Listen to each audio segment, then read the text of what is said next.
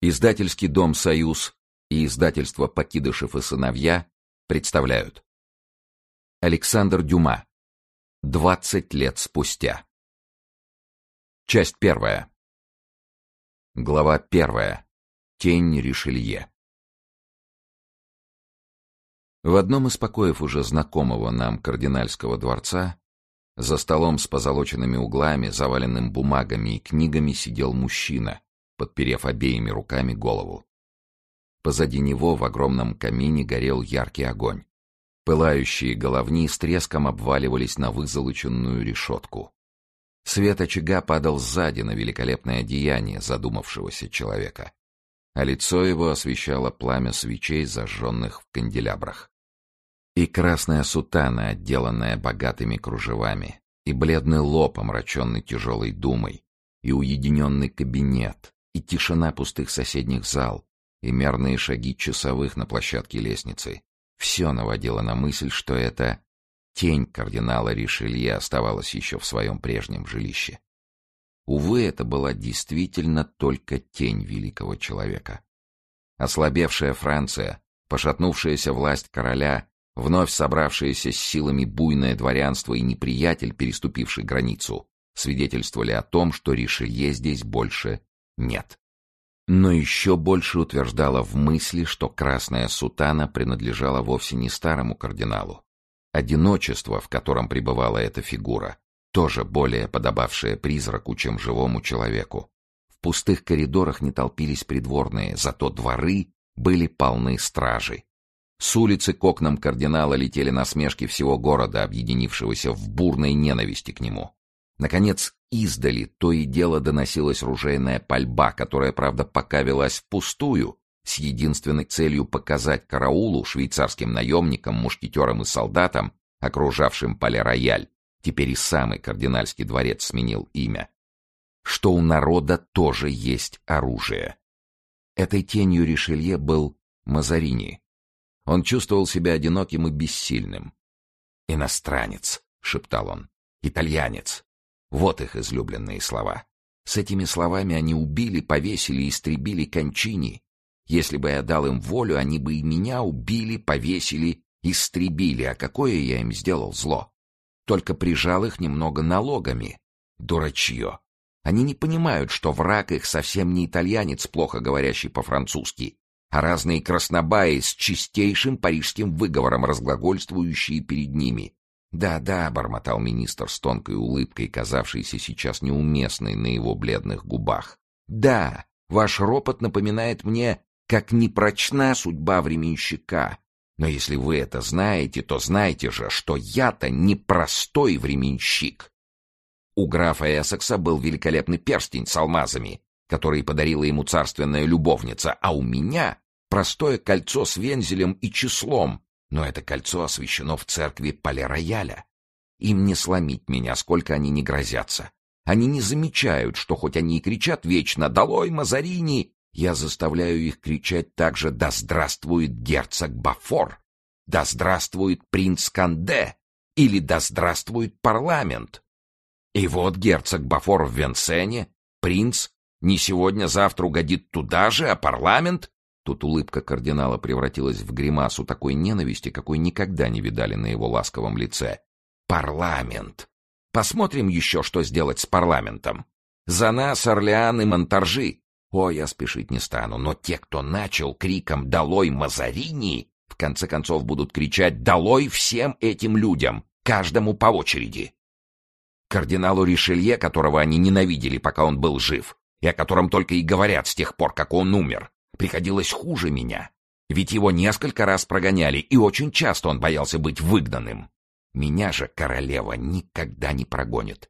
И если я буду вынужден уступить народу, то она уступит вместе со мной.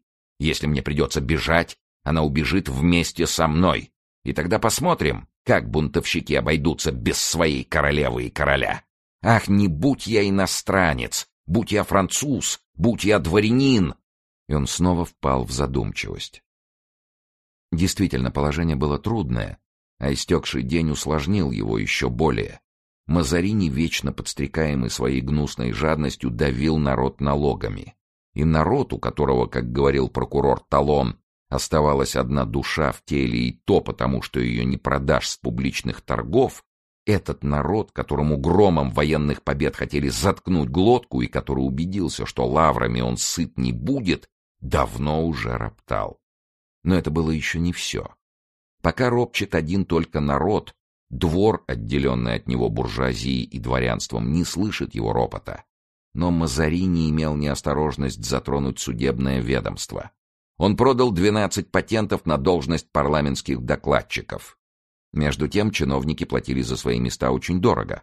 А так как появление 12 новых собратьев должно было снизить цену, то прежние чины соединились и поклялись на Евангелии ни под каким видом не допускать новых докладчиков и сопротивляться всем притеснениям двора. Они обязались в случае, если бы один из них за неповиновение потерял свою должность, сложиться и возвратить ему стоимость патента. Вот какие действия были предприняты с обеих сторон. 7 января около 800 парижских купцов собрались возмущенные новыми налогами на домовладельцев и, избрав 10 депутатов, отправили их к герцогу Орлеанскому, который по своему старому обычаю заигрывал с народом. Герцог Орлеанский принял их, и они заявили ему, что решили не платить нового налога, хотя бы им пришлось защищаться против королевских сборщиков с оружием в руках. Герцог Орлеанский выслушал их очень благосклонно, обнадежил, посулил поговорить об уменьшении налога с королевой и напутствовал их, как и полагается принцу, обещанием. Посмотрим.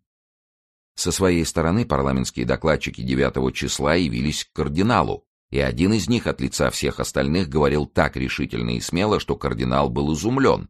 Он отпустил их, сказав, как и герцог Орлеанский, «посмотрим».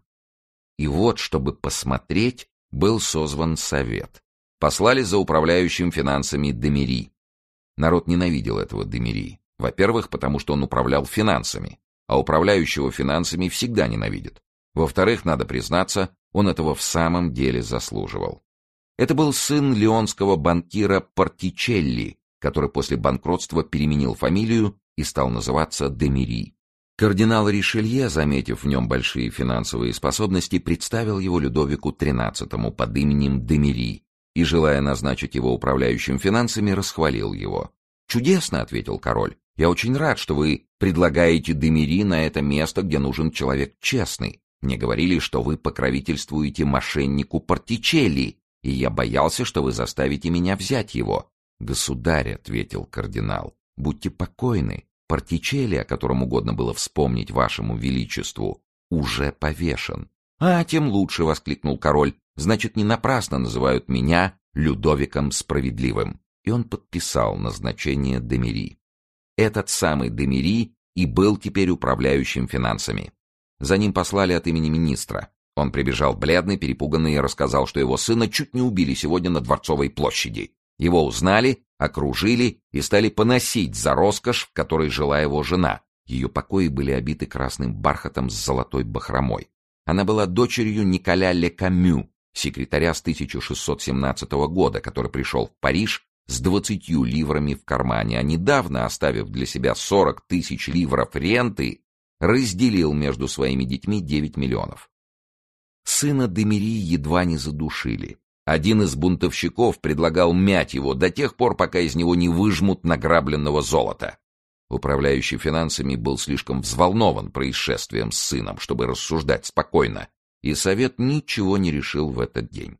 На следующий день первый президент парламента Матье Моле, смелость которого в подобных обстоятельствах, по словам кардинала Дереца, равнялась храбрости герцога Бафора и принца Конде, иначе говоря, двух лиц, считавшихся самыми отважными во всей Франции, этот первый президент на другой день тоже подвергся нападению. Народ угрожал разделаться с ним за все учиненное зло. Однако первый президент ответил со своим обычным спокойствием, не волнуясь и не выказывая удивления, что если смутьяны не подчинятся воле короля, то он велит поставить на площадях виселицы и тотчас же вздернет на них самых буйных. На это ему сказали, что виселицы давно пора поставить. Они пригодятся, чтобы вздернуть на них судей лихаимцев, покупающих себе милость двора ценой народной нищеты. Но и это было еще не все.